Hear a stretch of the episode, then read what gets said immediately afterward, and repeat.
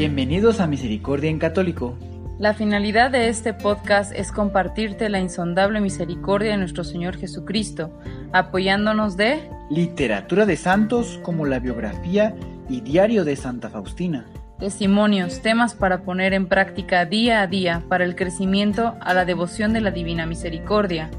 Comenzamos. Jesús, yo confío en ti. Muy buen día a todos nuestros hermanitos que nos escuchan en este su podcast de Misericordia en Católico. Gracias a Dios, otra semana más en que podemos estar con ustedes para compartir estas enseñanzas y estas hermosas palabras que Dios nos manda a través de su hija Santa Faustina. Esperamos que les guste mucho y que podamos seguir aprendiendo juntos. Les recordamos también que ya está el canal de YouTube para si gustan acompañarnos y seguir escuchando estos audios por medio de la plataforma de YouTube está a su disposición como Misericordia en Católico. Ahora sí, vamos a continuar con la biografía de Santa Faustina. Vamos a recordar el capítulo anterior. A medida que el nivel de espiritualidad de Sor Faustina se profundizaba, sus días y noches se entremezclaban con el regocijo de su íntima unión con Dios y con la aflicción del corazón que se deriva del sentimiento de total miseria producida por el exilio del cielo.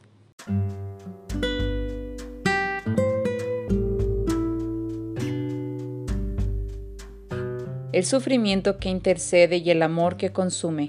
1937 el valor de la obediencia. El 22 de enero, el doctor decidió que la hermana no podía asistir a misa, sino solamente a recibir la Santa Comunión. Consultó este asunto con su confesor, quien estuvo de acuerdo con el doctor y le dijo, es la voluntad de Dios, hermana, que usted mejore, y por tanto no debe hacer mortificaciones de ningún tipo. Sea obediente y el Señor le recompensará por ello. Sor Faustina sintió que las palabras del confesor eran las de Jesús, y a pesar de que le entristecía no asistir a la Santa Misa, porque Dios le había estado concediendo la gracia de ver al niño Jesús, ella no obstante situó la, la obediencia sobre todo lo demás. Mientras estaba absorta en la oración después de la confesión, de pronto vio al Señor quien le dijo, Hija mía, Quiero que sepas que me glorificas más con un simple acto de obediencia que por las largas horas de oración y mortificaciones.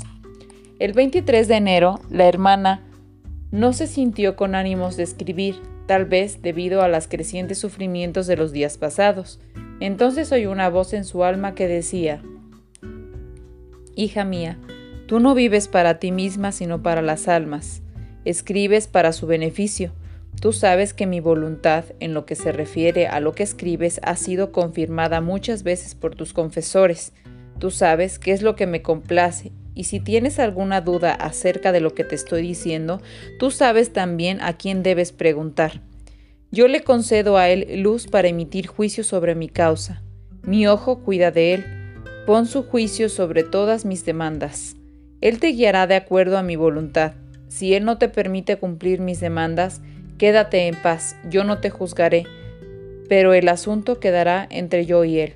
Tú debes ser obediente.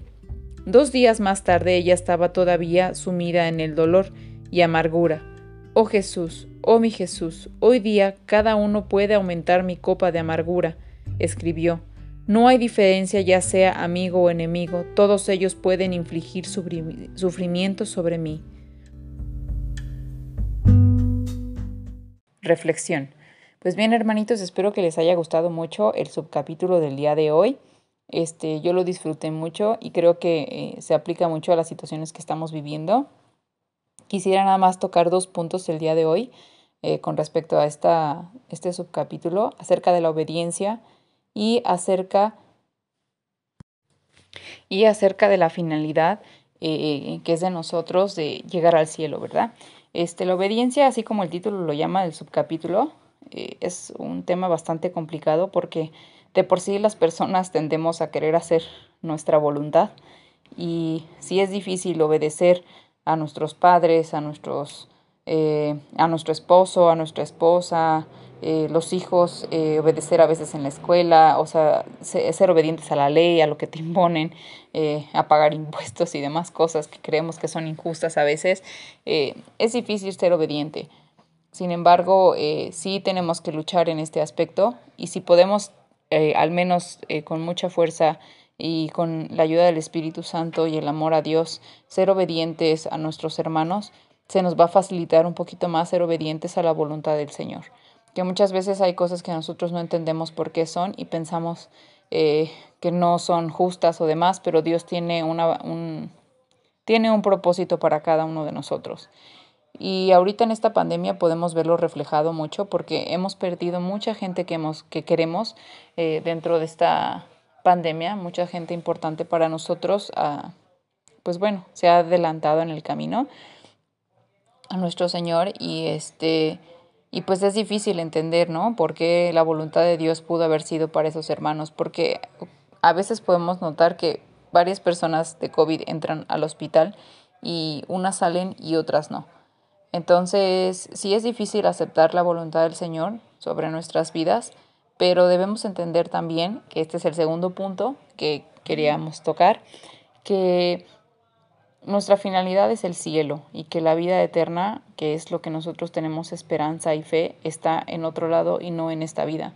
Y por eso Santa Faustina ahorita en el subcapítulo, en este subcapítulo menciona y dice que al darse cuenta de pues bueno, del amor que siente por Dios y que quiere estar cerca de Dios y que su único anhelo es estar cerca de Dios, la vida en la tierra se le hace vacía, se le hace, eh, o sea, no, ya no se disfruta como una persona que no está en el aspecto de Dios lo disfrutaría, porque ya te das cuenta que tu finalidad es estar cerca de Dios y que no hay nada más hermoso que estar cerca de Él y que estar en, su reino y, y, nada que puedas tener en esta tierra puede llenar eso que tú esperas.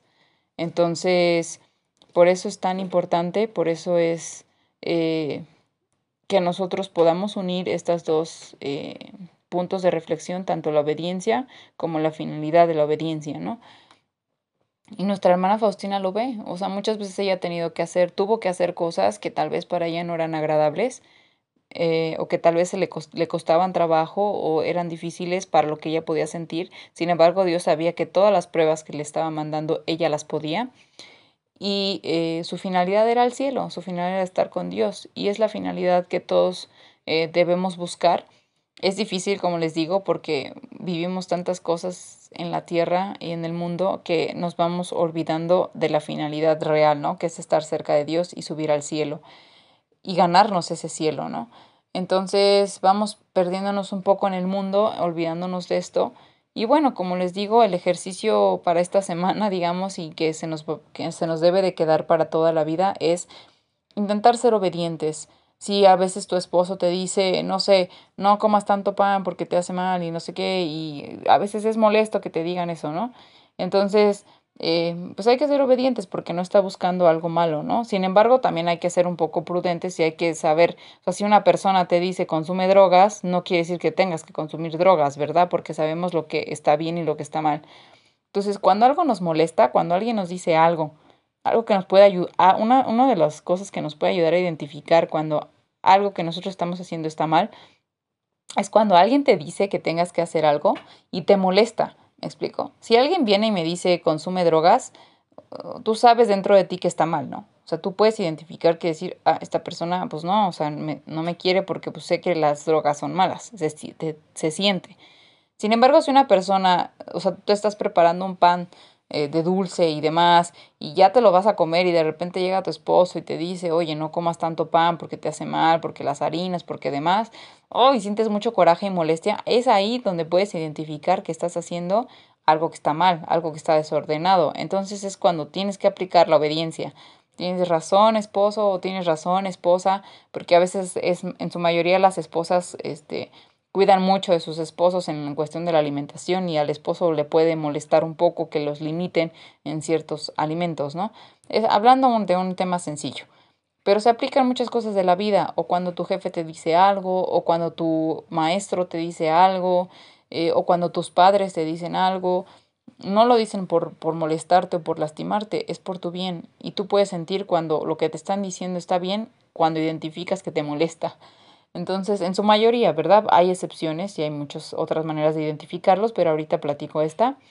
Y pues bueno, espero que les haya gustado mucho este subcapítulo. Recuerden que nos pueden encontrar en el canal de YouTube, como ya lo dije en el intro este, de este podcast. Y bueno, vamos a ir mejorando un poquito más. Disculpen que no pudimos, eh, bueno, que no se pudieron subir los audios de las semanas pasadas. Esperamos ya ponernos al corriente y, y seguir con nuestro trabajo. ¿Verdad? Todo esto para la voluntad de Dios nuestro Señor y para ayudarnos entre nosotros y porque los queremos mucho y esperemos que Dios viva en los corazones de todos. Que Dios los bendiga a todos. empiecen estas semanas que vienen ya de Adviento, viene la Navidad, viene mucha ilusión, mucha esperanza. Vívanla con sana distancia, vívanlo con el amor, vívanlo de esta manera cuidándose y reflejando la obediencia también en lo que las autoridades nos dicen de usar el tapabocas, la sana distancia. Yo sé que es muy difícil y extrañamos a nuestras familias y convivir como antes con nuestras familias, pero si realmente queremos a nuestras familias debemos cuidarlas de la mejor manera y eso es siguiendo todas las metodologías que se puedan para cuidarnos, ¿verdad? Y que nos están poniendo las autoridades. Digo, es lo único que nos queda, confiar en lo que nos dicen y, tener fe en Dios y cuidarnos de esta manera y ser obedientes. Entonces, que Dios los bendiga a todos y esperamos nos escuchamos pronto en nuestro siguiente audio de Misericordia en Católico.